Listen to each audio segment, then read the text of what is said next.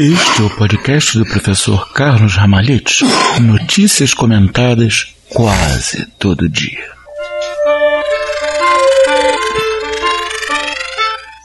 Opa, opa, tudo bom?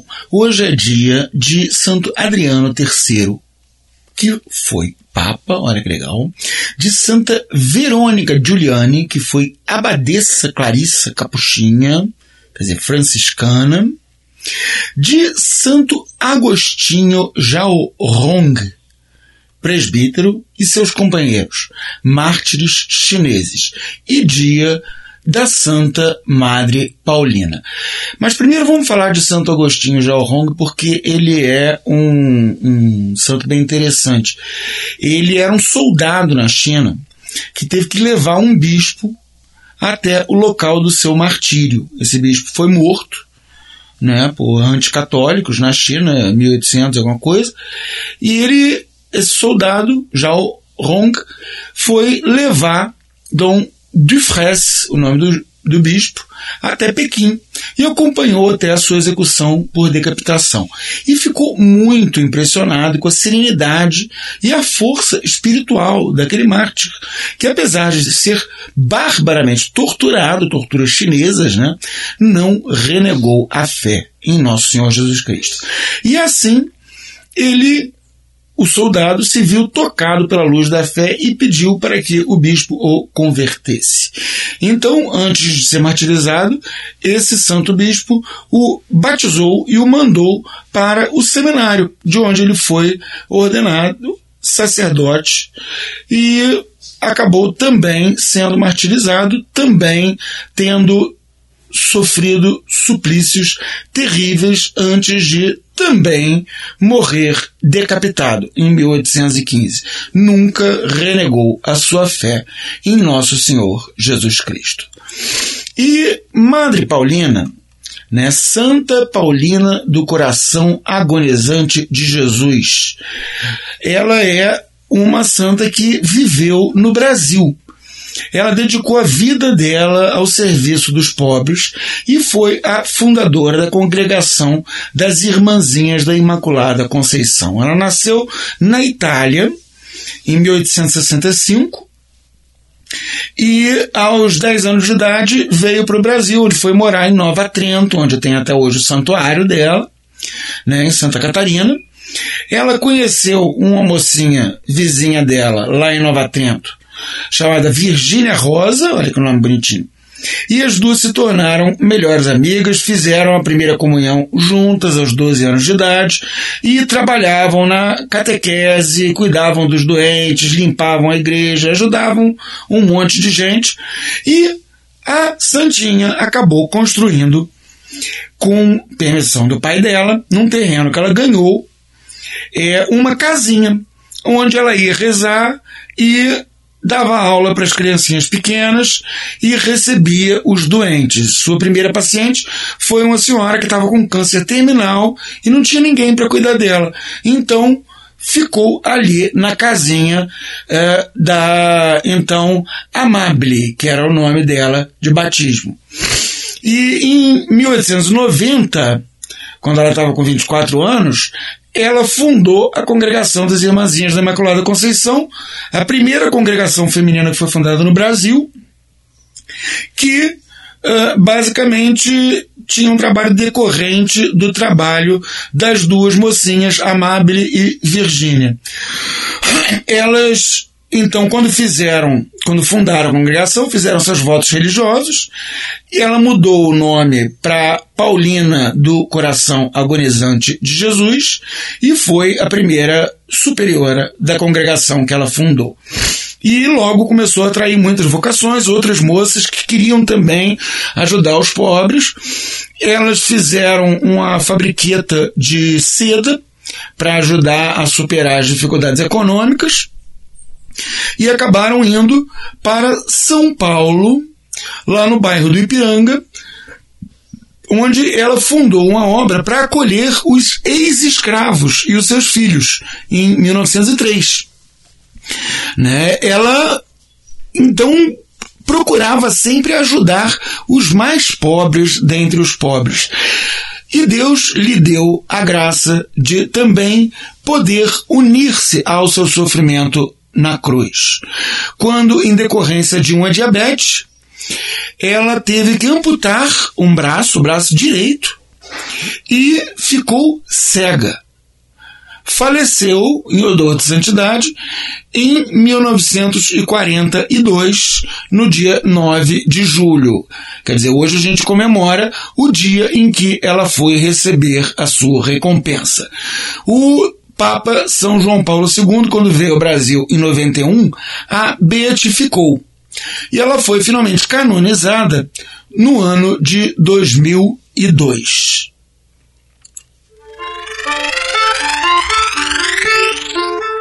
Não deixe de visitar minha página em www.carlosramalhete.com.br. Lá você encontra links para minhas gravações de áudio e de vídeo, para textos meus publicados em muitos lugares, para livros meus que você pode querer comprar. www.carlosramalhete.com.br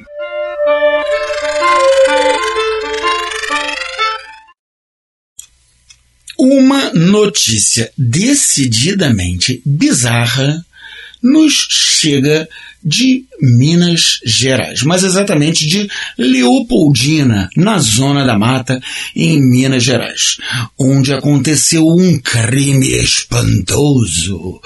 Um sujeito entrou numa funerária que estava vazia, porque o Papa de Funtos havia saído e deixou-a aberta Afinal de contas, o que, que há para roubar numa funerária?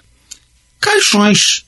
Pois é, o sujeito entrou na bendita da funerária e roubou um caixão e saiu com um caixão nas costas andando pelas ruas da cidade. Ao ser interpelado pela polícia, ele tentou fugir, carregando o caixão nas costas como uma espécie macabra de caramujo. Mas os policiais o capturaram e o levaram à delegacia, onde ele disse que pretendia vender o caixão e usar o dinheiro para comprar cachaça. A irmã dele foi na funerária, depois pediu desculpas, disse que o irmão era doido quem diria, né? Eu nunca imaginar que o cara era doido. É, e que ele até mesmo havia dito a ela que ele pretendia usar o caixão como cama e passar a dormir no caixão. Talvez assim, trocando a cachaça pelo sangue como um bom vampiro.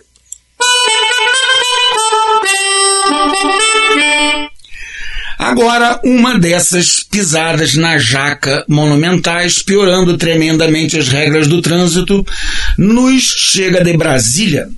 Motoristas que fizerem transporte escolar não autorizado ou transporte remunerado irregular de pessoas ou bens estarão, a partir de agora, cometendo uma infração gravíssima. Ou seja, o governo está se arvorando o direito de dizer como e por que e o que eu posso levar no meu carro que eu paguei com meu dinheiro e que, aliás, pelo qual eu tenho que pagar um monte de impostos, né, de IPVA, do imposto absurdo sobre a gasolina, etc e tal, etc e tal, se eu resolver é, dar carona cobrando um dinheirinho, como tanta gente faz por aí, né? Aqui na região onde eu moro, por exemplo, uh, é comuníssimo uh, que as pessoas vão estudar em outra cidade a sei lá, 100, 200 quilômetros,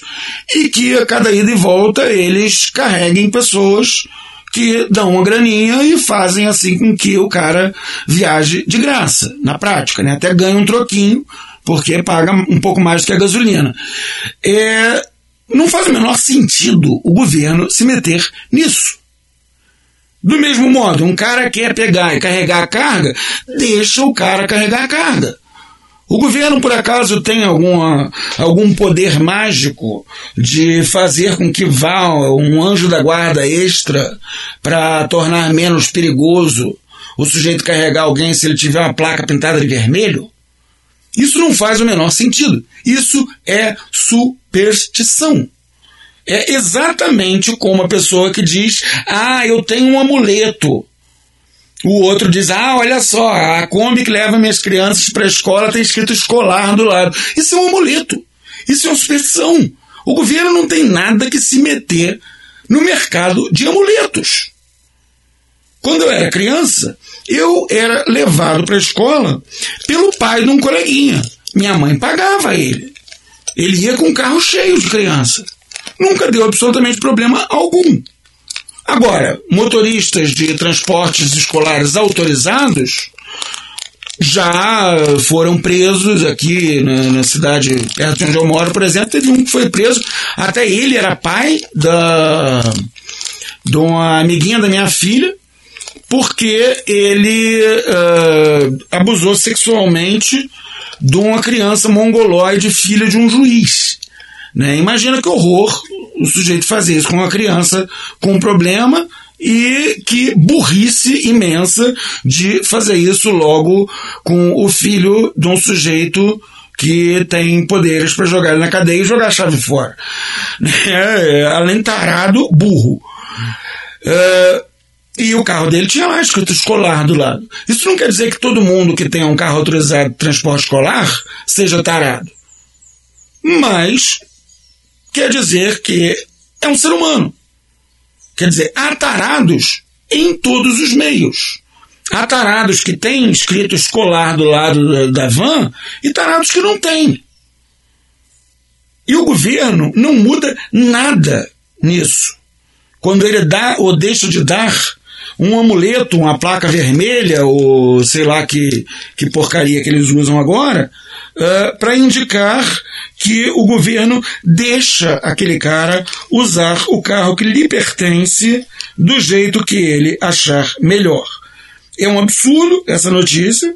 É uma tristeza, porque o Bolsonaro não foi eleito para dificultar as coisas, ele foi eleito para desburocratizar, não para burocratizar mais ainda, que já tem burocracia a rodo aqui, né? É, mas infelizmente parece que é mais um tiro no pé do nosso bolso presidente. Lamentável.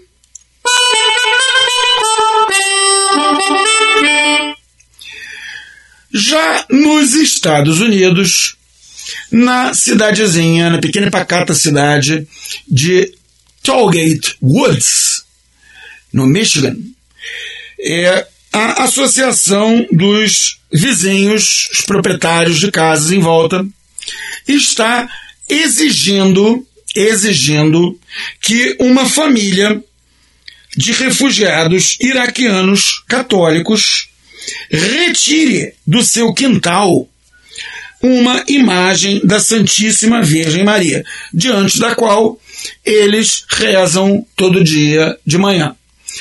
A família disse que não tem absolutamente razão alguma para isso, que isso é um ataque à religião católica deles e que eles vão brigar na justiça.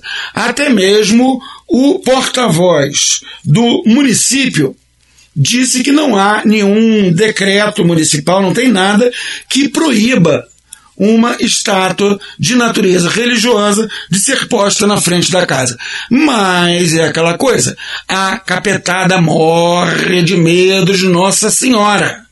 E por causa disso, aqueles que estão a serviço do capeta têm muito medo quando vem uma estátua, quando vem uma imagem sacra, eles ficam incomodados, eles ficam se sentindo mal, então eles querem tirar aquilo dali, eles acham feio.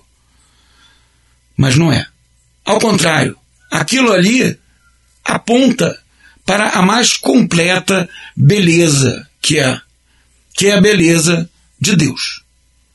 É, então eu espero que essa família consiga se livrar dos seus vizinhos chatos, porque para quem já saiu do Iraque para ir para os Estados Unidos, eles já passaram por coisas até piores. Né? Eu dei aula de português para os refugiados no Rio de Janeiro, quando eu era seminarista, vinte e tantos anos atrás. E tinha um refugiado que era um católico iraquiano. Ele contava que se ele bebesse um cafezinho num botequim no Iraque e depois o dono do botequim descobrisse que ele era católico, o cara ia quebrar o copo ou, a xícara em que ele bebeu porque estaria conspurcada, estaria suja por ter sido usada por um católico. Então esse pessoal que saiu de lá, com certeza a fibra moral para lutar pela beleza da imagem da Santíssima Virgem Maria, eles têm. Então espero que eles consigam ir para frente nessa briga deles com esse bando de vizinho chato.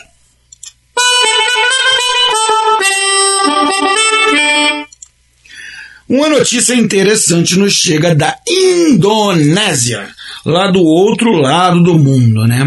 A Indonésia, inclusive, é o maior país muçulmano do mundo. As pessoas em geral acham que é algum país nas Arábias, mas não. O país que tem mais muçulmanos no mundo, a maior população muçulmana do mundo, é a Indonésia. O pessoal de olhinho puxado. Eles vão devolver 210 toneladas de lixo para a Austrália. Que nem eu já dei a notícia aqui outro dia, né, de uma de um outro país que devolveu contêineres e mais contêineres de lixo para o Canadá. Agora é a Indonésia que decidiu que não quer ser o lixão do primeiro mundo.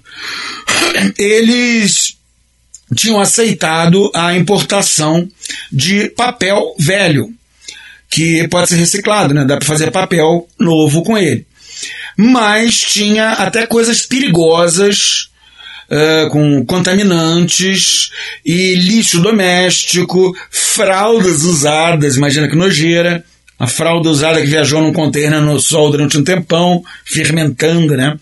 Então, uh, o ministro do Meio Ambiente da Indonésia disse que os itens devem ser reexportados né, vai mandar tudo de volta para a Austrália. Semana passada eles já mandaram 49 contêineres de lixo para a França e para outros países. Em maio, a Malásia, que também fica ali pertinho, anunciou que estaria devolvendo 450 toneladas de lixo plástico importado de volta para quem mandou aquele lixo para eles, incluindo aí Austrália, Bangladesh, Canadá, China, Japão, Arábia Saudita e Estados Unidos. Né? A China já disse que não vai mais importar lixo plástico, porque o que eles estavam fazendo com lixo plástico era basicamente queimar uh, e estavam queimando gerando energia com a queima, né? Fazendo motor a vapor lá, mas a poluição é monstruosa, né? Plástico queimado sai aquele fedor horroroso. Então os países do terceiro mundo, graças a Deus, estão começando a acordar e parar com essa maluquice de aceitar ser o lixão do primeiro mundo.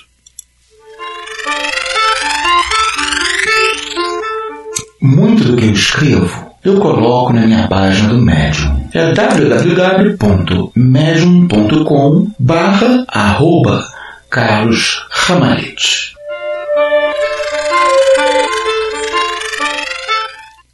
No Rio de Janeiro, ondas fortíssimas causadas por uma ressaca no mar provocaram estragos em quiosques, alagaram ruas, interditaram ruas com lixo que elas carregaram.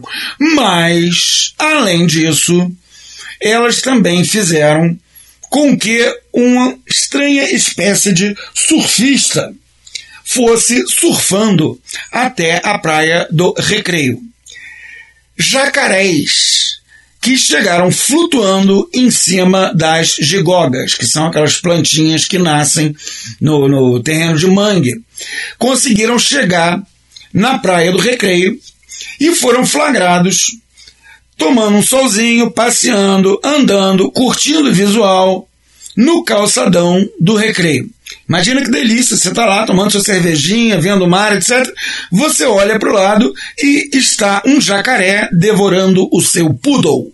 Pois é, é o que aconteceu lá no Rio de Janeiro, agora por esses dias. Né? Um monte de jacaré andando na beira da praia. eu já não estava assim, eu já estava até contente de eu não ter mais como ir para o Rio de Janeiro. Isso antes dos jacarés.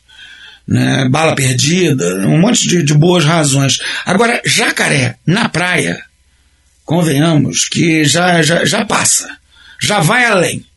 Jacaré na praia não tem como.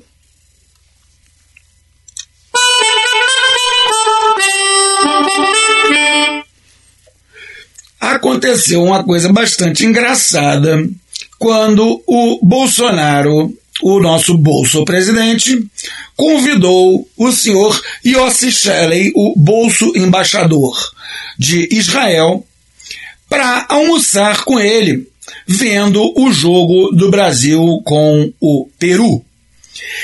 Os dois tiveram a alegria presidencial de entupir-se de deliciosas lagostas. Só que tem um pequeno detalhe. No judaísmo é proibido comer lagosta. O embaixador provavelmente, dado o fato dele estar se entupindo de lagosta, não é religioso. Então ele come lagosta, não está nem aí para essas leis cerimoniais judaicas.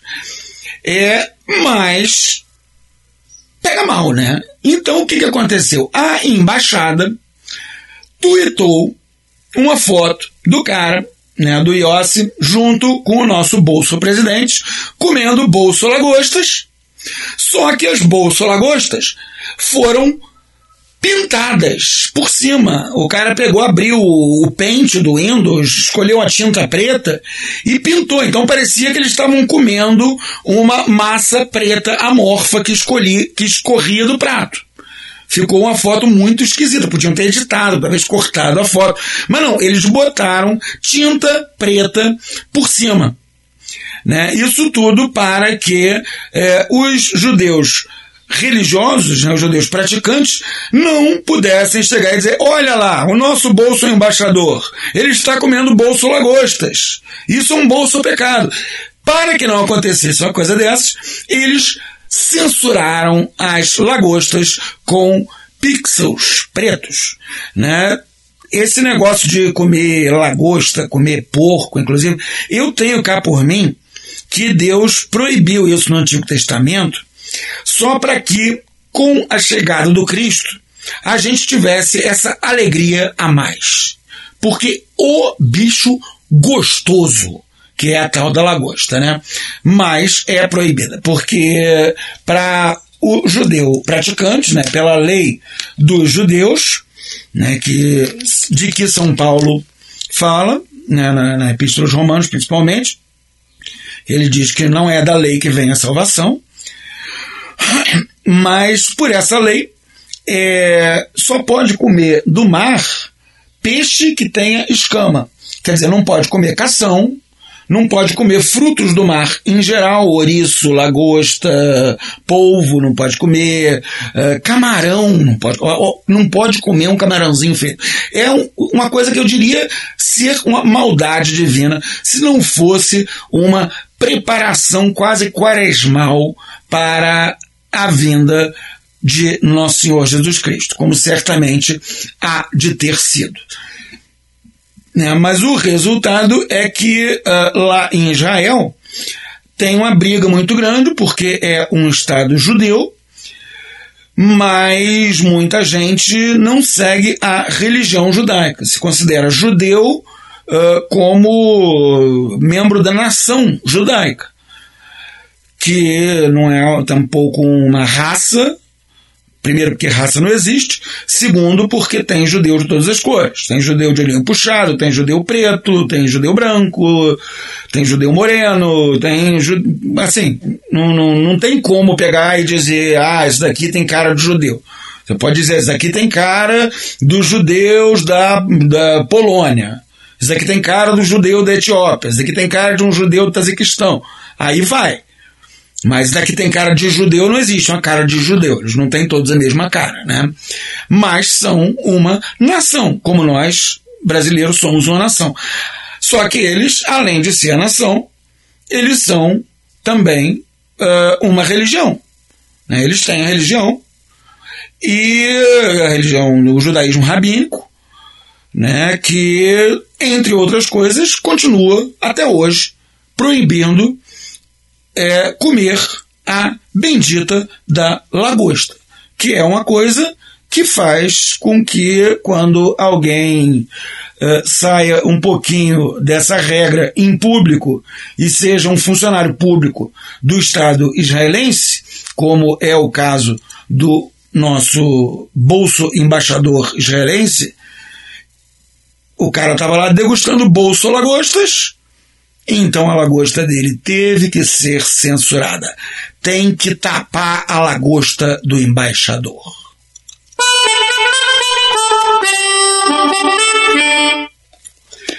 Em Detroit, nos Estados Unidos, um festival de música é, causou um escândalo, um péssimo escândalo, um escândalo daqueles horrorosos, quando eles usaram um método racista para vender ingressos.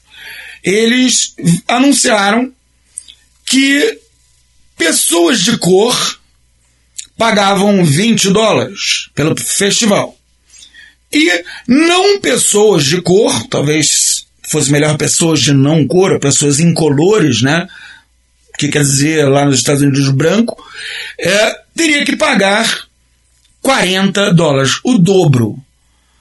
Então, uma moça, uma cantora de rap, muito da bonitinha, inclusive Dona Tiny Jack, ela disse que ela não iria cantar num festival racista, porque ela tinha uma avó preta, uma avó branca e nenhuma das duas era melhor do que a outra e não fazia o menor sentido ficar cobrando diferentemente das pessoas em função de cor da pele. Mandou muito bem Dona Tiny Jack.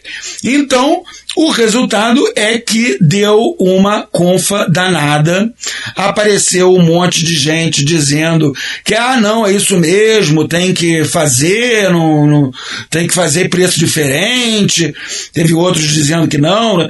Quer dizer, é uma coisa que acaba sendo decorrência deste horrendo pensamento segundo o qual você pode separar as pessoas por supostas raças. Um outro cantor de rap inglês que atende por Zubi, né? O nome dele é Zubi Udezue, nome bem legal. O cara deve ser africano pelo sobrenome. Udezue. Então Zubi Udezue disse é, para os organizadores do festival, vocês estão se tornando exatamente os racistas contra os quais vocês dizem se levantar. E ele tem toda razão. Continua ele ainda dizendo que é ofensivo, não importa o ponto de vista. E realmente é ofensivo. Por quê? Se você chegasse e dissesse, ah, você que está desempregado, você paga meia tudo bem, legal, é um ato de caridade. Agora, dizer que você, que na loteria do mundo, uh, na loteria da vida, né? Nasceu com a sua pele dessa cor ou de outra cor, vai ter que pagar mais ou menos por uma coisa que na, na prática não faz diferença nenhuma, as pessoas são exatamente iguais, né? Em dignidade, em, é uma coisa absurda. É uma coisa absurda você querer separar as pessoas. Se é para separar por supostas raças, por que não separar, por exemplo, por beleza? As mulheres bonitas entram de graça e as feias têm que pagar. Né? É ofensivo? Claro que é ofensivo. E é assim que a gente faz. Quando a gente encontra essas coisas, a gente deve procurar virar, reduzir o absurdo. Teve um tempo que andaram me mandando uns panfletos do movimento negro. O que, que eu fazia? Eu pegava, editava, né, era pelo computador já, e isso 20 anos atrás, sei lá. Eu editava o negócio, trocava negro por ariano, África por Alemanha e por aí vai, para virar um panfleto nazista e mandava de volta, para ver se os caras se tocavam. Porque muitas vezes é só assim.